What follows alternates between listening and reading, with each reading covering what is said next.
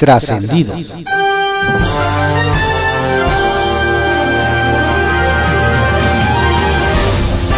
Continuamos con la audiosíntesis informativa de Adrián Ojeda Román, correspondiente a hoy, lunes 21 de marzo de 2021. Demos lectura a algunos trascendidos que se publican en periódicos de circulación nacional. Templo Mayor, por Fray Bartolomé, que se publica en el periódico Reforma. Ah, llegó la primavera. Las jacarandas florecen, los pajaritos cantan, el sol brilla y el presidente está feliz, feliz, feliz, porque hoy se inaugura su ansiado aeropuerto. Y eso es lo que importa, que Andrés Manuel López Obrador esté contento. Porque de eso se trata este gobierno, de lo que el presidente quiera, de lo que el presidente diga, de lo que el presidente crea. ¿Resultados? Esas son extravagancias burguesas. Lo realmente importante es cuidar la imagen, el estado de ánimo y la popularidad del jefe del Ejecutivo. El presidente es como un sol. Todo gira en torno a él. El Parlamento Europeo pide respeto a la prensa. Es que me atacan. Hacen falta quimios para los niños. Están en mi contra. El subsidio a la gasolina es insostenible. Yo prometí que no habría aumentos. El tren Maya es un ecocidio. No, yo dije que no se talara ni un árbol. La economía está muy mal. Yo tengo otros datos. La inauguración del AIFA hoy es un ejemplo claro. Como se prometió, ahí está el flamante aeropuerto. Sin vuelos, sin vialidades, sin transporte, sin comercios y hasta sin hotel. Pero eso es lo de menos. Lo que importa es que esta noche el presidente podrá pararse frente al espejo y preguntarle, espejito, espejito, ¿quién es el más presidentito? Por cierto, ¿quién habrá sido el genio que puso al general Gustavo Vallejo a hablar con una estatua?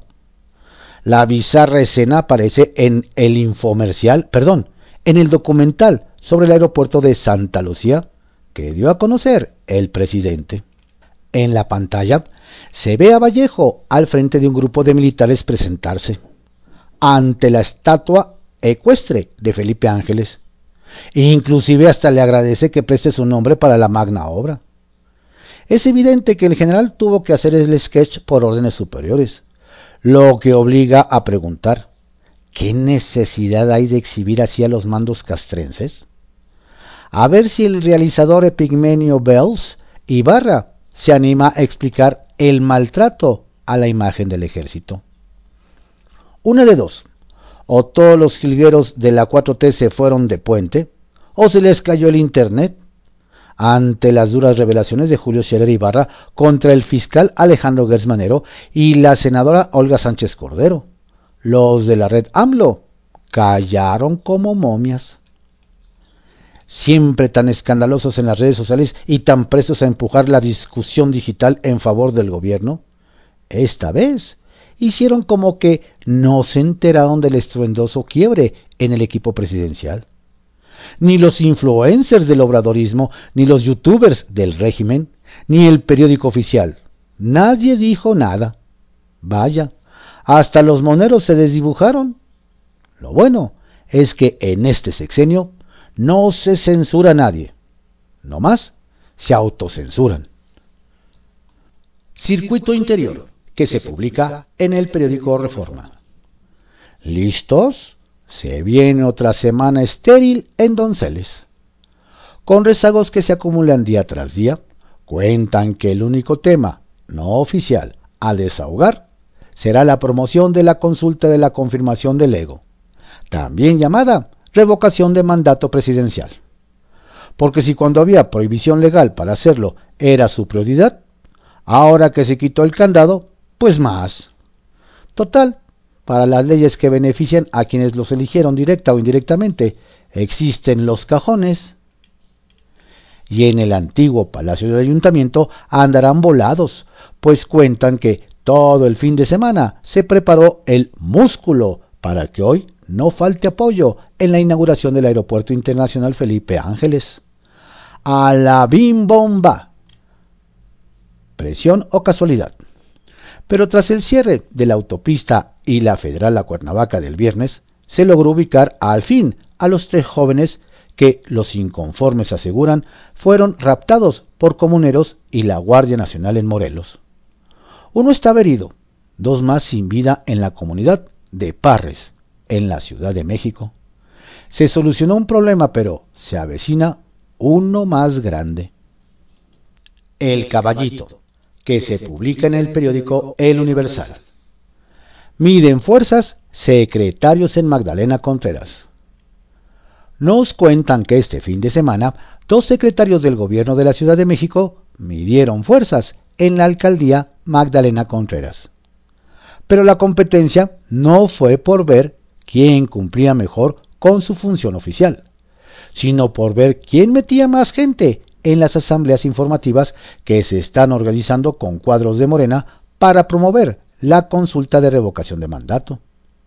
Nos dicen que primero, el viernes, fue el titular de la Secretaría del Trabajo y Previsión Social, José Luis Rodríguez, acompañado por cuadros como el exdelegado en Xochimilco, Miguel Ángel Cámara, y la exdiputada local Ana Julia Hernández.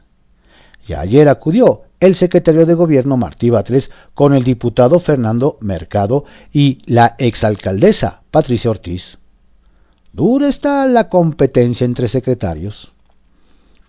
Efecto cucaracha en reordenamiento de ambulantes. La Secretaría de Gobierno de la Ciudad de México y el Sistema de Transporte Colectivo Metro cuyo titular es Guillermo Calderón, anunciaron con bombo y platillo que habían liberado de ambulantes el interior de las estaciones y sobre todo la presencia de las integrantes de colectivos feministas que habían ocupado los pasillos del medio de transporte. No obstante, nos hacen ver que el ambulantaje ahora ha tenido un efecto cucaracha tal y como ocurre en la glorieta de insurgentes donde los comerciantes se movieron y ahora han complicado la zona, ya que para ingresar a Génova los usuarios tienen que esquivar puestos que se encuentran a la mitad de la calle. Incluso el pasado viernes, cuando sonó la alarma sísmica, trabajadores del edificio de la Secretaría de Seguridad Ciudadana tuvieron complicaciones al salir por la obstrucción de los puestos. ¿Quién tomará cartas en el asunto? Se queda sin agua municipio donde se inaugura el nuevo aeropuerto. Le platicamos que el municipio mexiquense de Nextlalpan, gobernado por la morenista Lorena Alameda Juárez, se vivirán dos temas este lunes, 21 de marzo. A unos pasos será inaugurado el Aeropuerto Internacional Felipe Ángeles, pero al mismo tiempo los pobladores tendrán que enfrentar la escasez de agua porque el gobierno del Estado de México anunció que la Comisión Nacional de Agua, con agua, le notificó que se reparará una fuga del recurso en el ramal, los Reyes Ferrocarril, y por ello se suspenderá el suministro de forma directa, lo cual también afectará otros cinco ayuntamientos como Tultepec, Atizapán de Zaragoza, Cuautitlán Izcalli, Tultitlán y Tlanepantla. Sin duda, los habitantes de Nextlalpan vivirán hoy dos realidades trascendió, que se publica en el periódico Milenio. Trascendió que ayer levantaron la mano dos aspirantes más para relevar a Andrés Manuel López Obrador en la presidencia de la República, pues Antonio Pérez Garibay, papá del piloto Checo Pérez, reveló que lo intentará con todo, acompañado de la premisa primero los pobres, la bandera usada por el propio tabasqueño para llegar al cargo. En tanto, la diputada Patricia Armendariz también se dijo capaz de llenar los zapatos del mandatario, aunque ella ensalzó el discurso feminista y las aportaciones de la parte empresarial que conforma la 4T. Ha anotado dos corcholatas más. Trascendió que en más de Morena, la dirigencia nacional tiene claro que el Tribunal Electoral no puede estar por encima del decreto presidencial que permite a funcionarios públicos promover la revocación de mandato y ya alista recursos legales en caso de alguna prohibición, aunque el organismo ha sido claro al señalar que la norma es legal, pero no aplica para esta consulta porque no se emitió 90 días antes del proceso, como ordena la Constitución. Sin embargo, hay algo que preocupa más al tribunal en este momento. La versión de que la mayoría no apoyará a Reyes Rodríguez Mondragón para que su presidencia valide la elección de 2024. De ahí que Felipe de la Mata Pizaña y Felipe Fuentes Barrera publicarán un mensaje idéntico en redes deslindándose de tal golpe de timón.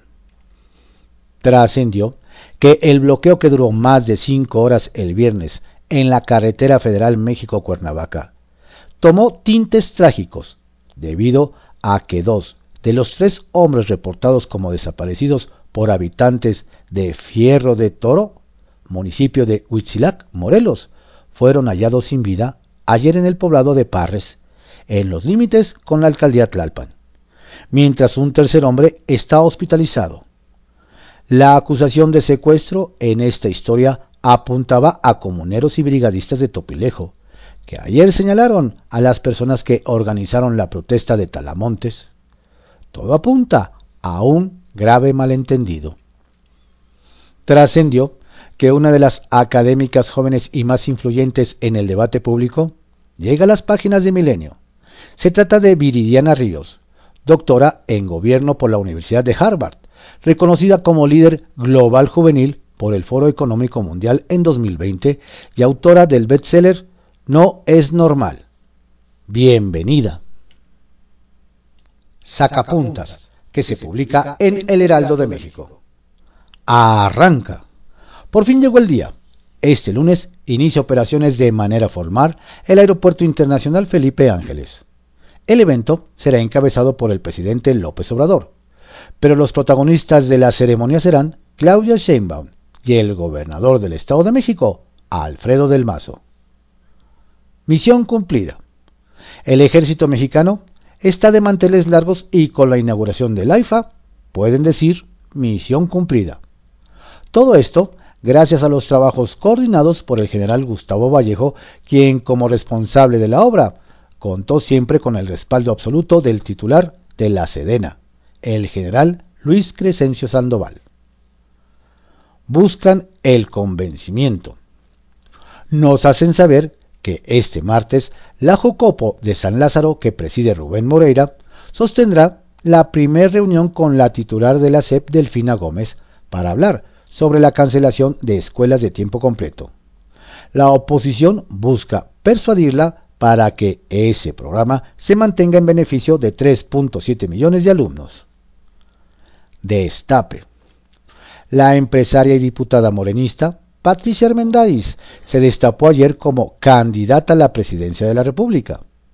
Dijo que los empresarios de la 4T harían un excelente papel para tratar de llenar los zapatos de Andrés Manuel López Obrador.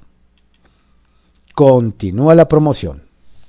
Ni silencio ni olvido en el INE sobre la revocación de mandato. Eso declaró Lorenzo Córdoba al responder a los cuestionamientos que ha recibido el máximo órgano electoral sobre una supuesta pasividad frente a la consulta. De hecho, anunció una serie de foros en la materia a partir del 25 de marzo. Bajo reserva, que se publica en el periódico El Universal. El jaloneo por la suspensión del uso de cubrebocas. El miércoles le informamos que, por órdenes del presidente Andrés Manuel López Obrador, un grupo de expertos analiza la posibilidad de que se deje de usar el cubrebocas. Nos recuerdan que Rui López Ridaura, director del Centro de Programas Preventivos y Control de Enfermedades de la Secretaría de Salud, informó que el pasado jueves se podrían fijar una postura. Sin embargo, pasó el jueves, el viernes, el sábado y el domingo y no hubo información. Nos dicen que en la Secretaría de Salud hay un grupo que se opone a que se suspenda este accesorio, aunque otros señalan que es momento de que se deje de usar, al menos en espacios abiertos. El jaloneo sigue y quizá este martes en la conferencia mañanera se realice un anuncio. Y será entonces cuando se vea que Ala ganó el debate. epidemia de destapes en Morena. En días pasados, el presidente López Obrador urgió a la oposición a que se destaparan quienes quieren buscar la presidencia. Ningún opositor reaccionó, pero quienes sí escucharon el mensaje y decidieron destaparse fueron dos morenistas. Primero lo hizo el diputado Antonio Pérez Garibay, papá del piloto Sergio Checo Pérez, y más tarde la polémica diputada y empresaria Patricia Armendáriz. Creo que los hashtag empresarios de la hashtag 4T haríamos un excelente papel para tratar de llenar los zapatos de nuestro presidente. Así que anuncio yo también mis aspiraciones presidenciales. Arriba las mujeres, dijo en sus redes sociales doña Patricia. Dos destapes en un día. Eso parece una epidemia. Nos hacen ver. Pleito Scherer, Gertz, Olga Sánchez, deja mudos a los morenistas. Nos hacen ver que el pleito entre tres pesos pesados de la política ha dejado sin comentarios a Morena. Ni el partido ni los legisladores han dicho algo sobre el tema. Nos hacen ver que ni los senadores de Morena, en especial los más radicales, han salido a defender a su compañera de bancada y presidenta de la mesa directiva, Olga Sánchez Cordero, en el pleitazo que sostiene con el exconsejero jurídico de la presidencia de la República, Julio Scherer. Nos comentan que el silencio podría tener dos explicaciones. La primera, que prefieren no meterse en el pleito y que por hacerlo acaben involucrados en la pelea o formando parte de un bando la segunda, que el presidente tampoco se ha pronunciado al respecto, por lo que habría que esperar a ver cuál es la postura del mandatario. No sea que vaya a escoger el bando equivocado. Posición lleva decretazo a la Corte. A más tardar, el miércoles nos comentan los dirigentes del PAN, PRI, PRD, Marco Cortés, Alejandro Moreno y Jesús Zambrano, junto con los coordinadores parlamentarios de las tres fuerzas políticas que integran la coalición Va por México, presentarán una acción de inconstitucionalidad ante la Suprema Corte con el objetivo de que se eche atrás el decretazo sobre la revocación de mandato aprobado por Fast Track por Morena y sus aliados. Nos cuentan que los líderes opositores acudirán a la Corte como representantes de partido por ser parte interesada jurídicamente en un proceso electoral. Pepe Grillo, que se publica en el periódico La Crónica. Inaugurar el aeropuerto Felipe Ángeles este 21 de marzo fue una meta, obsesión se diría, del presidente López Obrador. En esa sanda, la controversia en torno al IFAP comenzó el día que el presidente ordenó la cancelación del aeropuerto de Texcoco sin importar que presentara un 30% de avance. Fue su manera de enviar el mensaje de que a partir de ese momento solo sus chicharrones tronaban. De dejar en claro que él estaba al mando. El mensaje salió caro. Fue una decisión política. Que se transforme en un logro de conectividad aérea para el país está por verse. Hay especialistas que auguran un desastre y otros que sostienen que sorprenderá su eficiencia. Lo veremos. La obra la hizo el ejército que cumplió y se le dio el nombre del general Felipe Ángeles, genial artillero de la División del Norte. Una discusión abierta es si el Instituto Armado, con la emergencia de seguridad que hay en el país, debe dispersarse atendiendo tareas como el aeropuerto o concentrarse en sus responsabilidades sustantivas. El trampolín de la revocación. ¿Morena será el ave de paso como partido hegemónico del país? Su era dominante terminará cuando López Obrador radique en su finca de Chiapas y su nombre no aparezca más en las boletas electorales? Es así porque se trata de la figura que amalgama al partido y sus aliados sin él, lo natural será que cada quien marche por su lado, ya que tienen orígenes y propósitos diferentes. Llegaron al poder gracias a la popularidad de López Obrador y se irán de, él cuando el tabasqueño lo deje. Por eso se multiplican las versiones de que el presidente usará los resultados de la revocación de mandato para comenzar a diseñar la estrategia que lo lleve a aparecer de nuevo en la boleta del 2024. ¿Acaso para competir contra Chumel? Vocación de corcholatas. Al destapador autodesignado, el presidente López Obrador, se le acumula la chamba. En menos de 24 horas se sumaron otras dos corcholatas al elenco. La nueva aspirante es la empresaria chiapaneca Patricia Armendaris, con un oscuro pasado neoliberal, pero que le gusta el show. Ya ha descubierto que la política le divierte más que salir en la televisión. Ha decidido que no solo quiere ser diputada, va por todas las canicas y se destapó como aspirante presidencial de Morena, sin importar que su padrino haya sido Pedro Aspe, neoliberal arquetípico. Además de Patricia, ayer otro diputado morenista se autodestapó, Antonio Pérez, que no es cualquier Pérez, sino el papá de Checo Pérez, afamado piloto de Fórmula 1. Fundamenta sus aspiraciones en que su hijo va con el acelerador a fondo. Bejarano aclara el objetivo. La ofensiva de la 4T contra Sandra Cuevas, alcaldesa de Cuauhtémoc, abrió varios sarcófagos políticos. De uno de ellos emergió René Bejarano, quitado de la pena. Lo bueno de su reaparición pública es que no se anduvo por las ramas y dejó en claro que la ofensiva parece ser contra Cuevas, pero su verdadero objetivo es el senador Ricardo Monreal. Bejarano acusó a Monreal de traicionar a la 4T.